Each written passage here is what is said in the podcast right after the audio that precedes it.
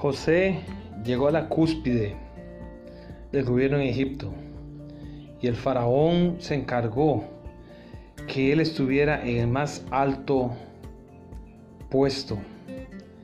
No solo le dio el cargo de gobernador, sino que le se quitó su anillo de su mano y lo puso en la mano de José y lo hizo vestir de ropas de lino finísimo y puso un collar de oro en su cuello.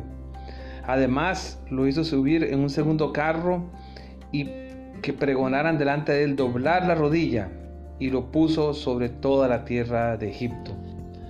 Además de eso, el faraón hizo algo especial, le dio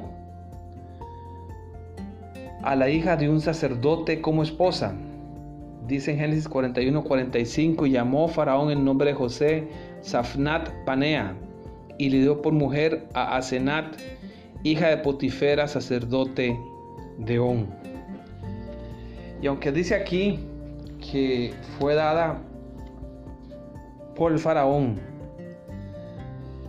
a mí me gusta pensar que José y Asenat se conocían de años atrás de su matrimonio. José tenía ya 13 años de vivir en Egipto y él como líder y mayordomo de la casa de Potifar pudo muy bien haberse relacionado con mucha gente en esa posición. Podría ser que José Asenat tuviera una especie de una amistad singular y que inclusive pudieron haberse enamorado antes. Pero eso es tan solo darle un tinte romántico a esta historia. Y no es el, el punto que queremos eh, resaltar en ese momento. La pregunta es, ¿por qué José, siendo un hombre tan fiel a Dios, se casó con una no creyente? Él sabía muy bien cómo su abuelo, Abraham, se había preocupado por buscarle a Isaac a una mujer en Arán y mandó a su siervo a que fuese y buscase a una esposa de la misma familia. Él también sabía todos los problemas que su tío Esaú había sufrido con sus esposas cananeas. Y Asenat era la hija de un sacerdote pagano de On, donde se celebraba el mayor culto dedicado al dios Re, o también llamado Ra. Su nombre significa ella pertenece a Neit, una diosa egipcia, aunque algunos sugieren ella pertenece a mí, como que fue la expresión de su padre que dijo esto. Conociendo el carácter de José, sabemos que él solo aceptaría a una muchacha de buenas costumbres y con un espíritu dedicado a Dios.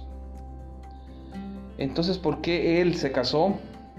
Los rabinos también pensaron en este problema y alrededor del primer siglo ellos sugirieron que Asenat estaba convertida a la religión de Israel antes de casarse con José. Ella llegaría a ser el prototipo para todos los futuros prosélitos al judaísmo. No es el plan de Dios que nuestros jóvenes se casen con no creyentes. Pablo, en un texto muy conocido, advierte claramente, no os unáis en yugo desigual con los incrédulos, porque qué compañerismo tiene la justicia con injusticia y qué comunión la luz con las tinieblas y qué concordia Cristo con Belial o qué parte el creyente con el incrédulo, segunda de Corintios 6, 14 y 15. El consejo es claro y directo y las razones son expuestas claramente. Pero la excepción es cuando la persona se ha convertido al Evangelio antes del matrimonio. Aquí es donde está el principio. Antes de comprometerse con un no creyente, nuestros jóvenes deben primero estar seguros que su compañero o compañera realmente se ha entregado a Cristo Jesús y no lo ha hecho por él o por ella. Debemos dedicar mucho tiempo a la oración y guiar bien a nuestros jóvenes en esta decisión, decisión tan importante.